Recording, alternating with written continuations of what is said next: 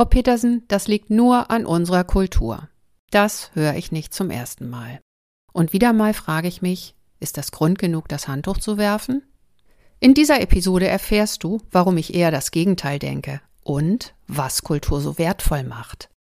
Und ich verrate dir einige Schritte dazu, was man mit Kulturmanagementsystem so alles anfangen kann.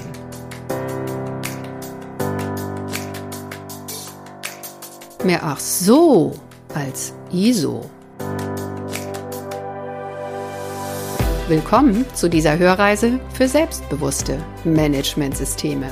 Hier geht es darum, wie Menschen und Managementsysteme ticken und bremsen und wie du sie gut und wirksam miteinander verbindest.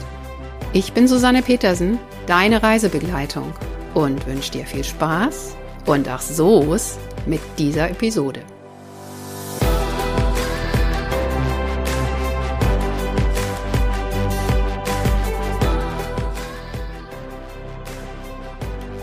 Ja, hallo, schön, dass du wieder dabei bist. Heute geht's um ein absolut spannendes Thema. Kultur. Schon allein das Erklären ist alles andere als einfach. Was ist denn Kultur? Darum kümmern wir uns gleich. Vorher noch mal kurz mein roter Faden für heute. Zunächst blicke ich noch mal kurz auf das Coaching, wo der Satz, den du gerade gehört hast, gesprochen wurde und was der Hintergrund des Ganzen ist. Dann versuche ich den Begriff einzukreisen und genauer zu definieren. Dann geht es darum, was lässt sich alles damit machen? Also wie kann man vielleicht auch damit arbeiten? Ja, und am Ende kommt wieder eine kleine Zusammenfassung für deine Praxis.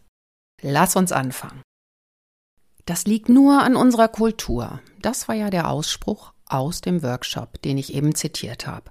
Aber was war das für eine Situation und was liegt eigentlich an der Kultur? Ausgesprochen hat den Satz eine Führungskraft aus einem Managementsystem, also eine Leitung EMS. Und diese Leitung war ziemlich frustriert über das Engagement der Führungskräfte, die das Managementsystem nicht wirklich ernst genommen haben und auch sehr ungern damit gearbeitet haben. Naja, und da war der Ausspruch dann auch mehr oder weniger ein Zeichen von Hilflosigkeit. Man kann jetzt zwar sagen, das liegt an der Kultur, aber gelöst ist das Problem damit auch nicht. Aber jetzt nochmal von vorn. Was ist denn eigentlich Kultur? Die folgende kleine Geschichte bringt uns der Sache schon näher. Ich verlinke sie dir auch in den Shownotes, denn ich habe sie auch schon mal in meinem Blog wiedergegeben. Die erzählt von einem Käfigaffen. Und es ist nicht so richtig klar, ob dieses Experiment tatsächlich durchgeführt wurde und ob diese Affen wirklich gelebt haben. Aber ich finde, die Geschichte macht einige Aspekte über das Thema Kultur sehr schön deutlich. Und zwar, stell dir vor, in einem Käfig leben, ja, sagen wir mal, zehn Affen und in der Mitte des Käfigs ist so eine Art Kletterbaum oder Gerüst, auf dem die Affen nach oben klettern können. Und Oben, direkt unter der Decke, hängt eine wunderbare Staude Bananen. Der erste Affe, der hochklettert und nach den Bananen greift, bekommt eine kalte Dusche.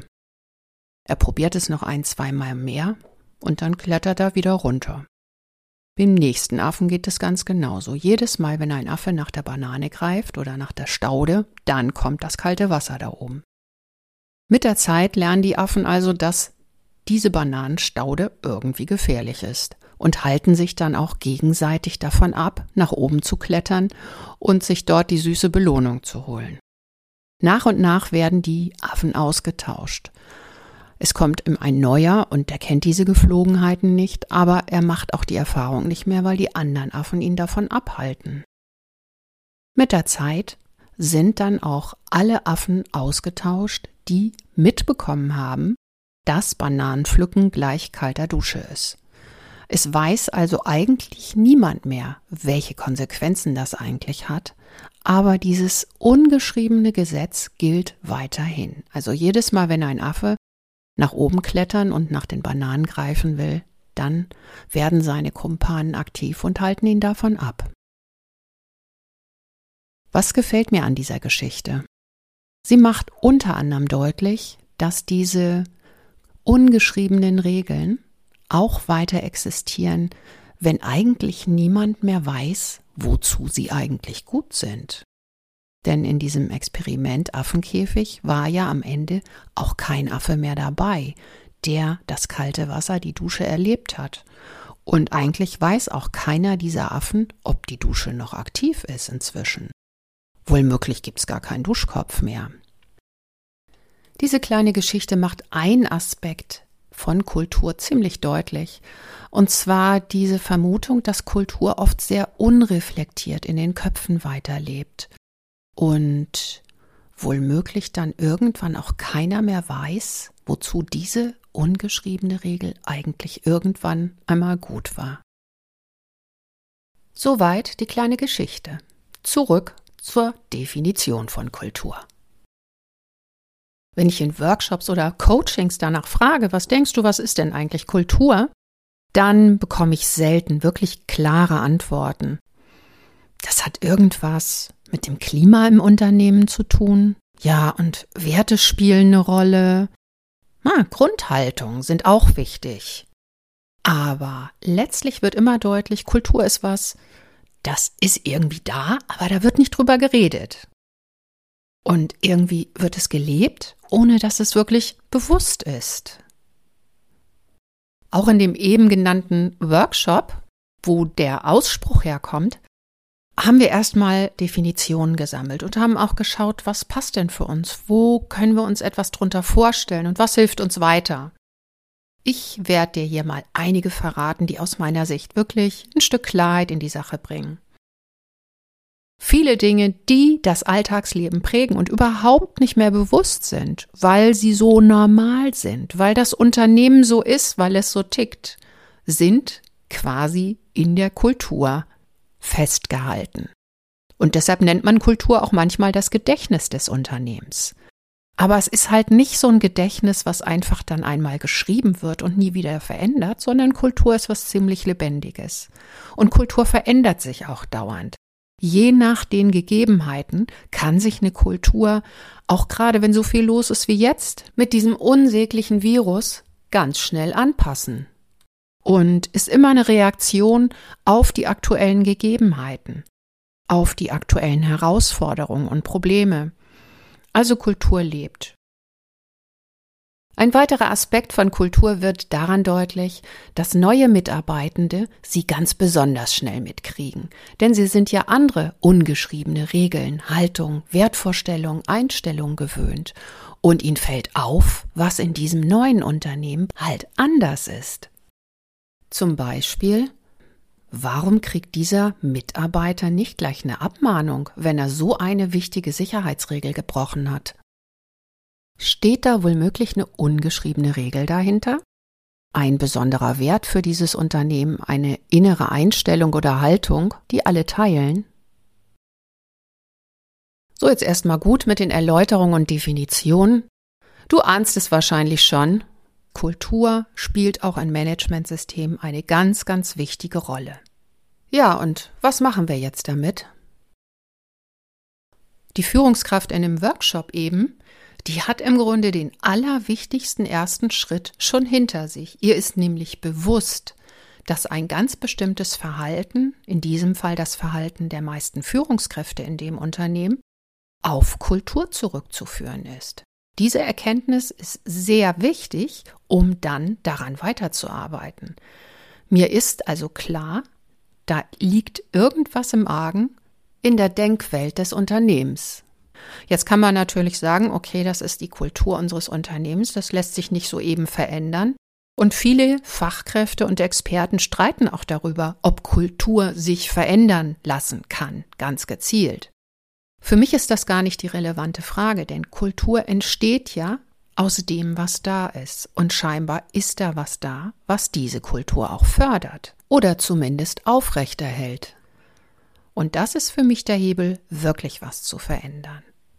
Also der nächste Schritt könnte bei so einer Erkenntnis tatsächlich sein, nochmal genau hinzugucken, wie genau denken denn die Führungskräfte über das Managementsystem? Und wie sehen sie das auch? Sehen sie es als Hilfe oder sehen sie es eher als Hindernis? Hier finden sich auch in den Normen unter der Überschrift Kontextbetrachtung interne Themen, viele schöne Hinweise, die ich auch in meinem Buch zitiert habe. Und ziemlich viele schlaue Fragen, wie man der Kultur ein klein wenig auf den Grund gehen kann. Hat man das gemacht, ist auf jeden Fall schon mal klar, ist die Kultur eher Stütz oder eher Störfunktion im Managementsystem und bei der Umsetzung der vorgegebenen Prozesse und Verfahrensweisen.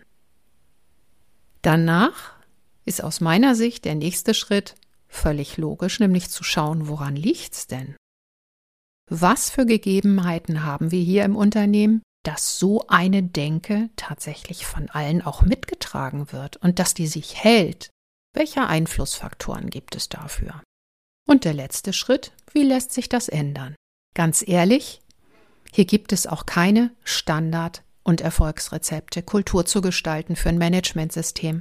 Dazu sind Unternehmen viel zu unterschiedlich und Kultur ist ein Gedächtnis, das heißt, es ist in der Vergangenheit gewachsen. Es hat ganz viel mit der Geschichte des Unternehmens und der Geschichte mit den Menschen zu tun, die dieses Unternehmen prägen.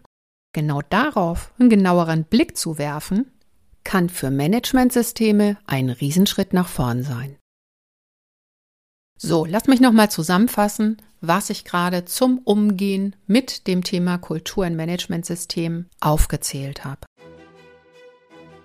Das ist einmal sich selbst überhaupt bewusst machen, dass es da kulturelle Geflogenheiten gibt, die für ein Managementsystem förderlich oder hinderlich sind, Stütz- oder Störfunktion der Kultur im Managementsystem, dann das genaue Hingucken anhand konkreter Fragen die zum Teil auch in der Norm oder in den Normen und ihren Leitfäden schöne Vorbilder finden, ja, und dann das konkrete anpacken. Wie du dir vielleicht denken kannst, hat Kultur sehr unterschiedliche Baustellen. Wenn wir davon ausgehen, dass Kultur das Gedächtnis im Unternehmen ist oder die Denkwelt im Unternehmen ist, die dann auch das Handeln ein Stück weit mitprägt oder vorprogrammiert, dann gibt es natürlich die unterschiedlichsten Handlungen in der Zusammenarbeit im Unternehmen und auch die unterschiedlichsten Handlungsfelder. Darauf werde ich dann im nächsten Mal zu sprechen kommen, denn aus meiner Sicht gibt es eigentlich nur wenige kulturelle Baustellen, die für Managementsysteme wirklich, wirklich wichtig sind. Das war's für heute. Ich hoffe, an der einen oder anderen Stelle konnte ich dich wieder ein wenig inspirieren ich freue mich, wenn wir uns wieder hören. Genieß den Frühling, soweit er dann auch bei dir schon da ist. Bleib selbstbewusst. Deine Susanne.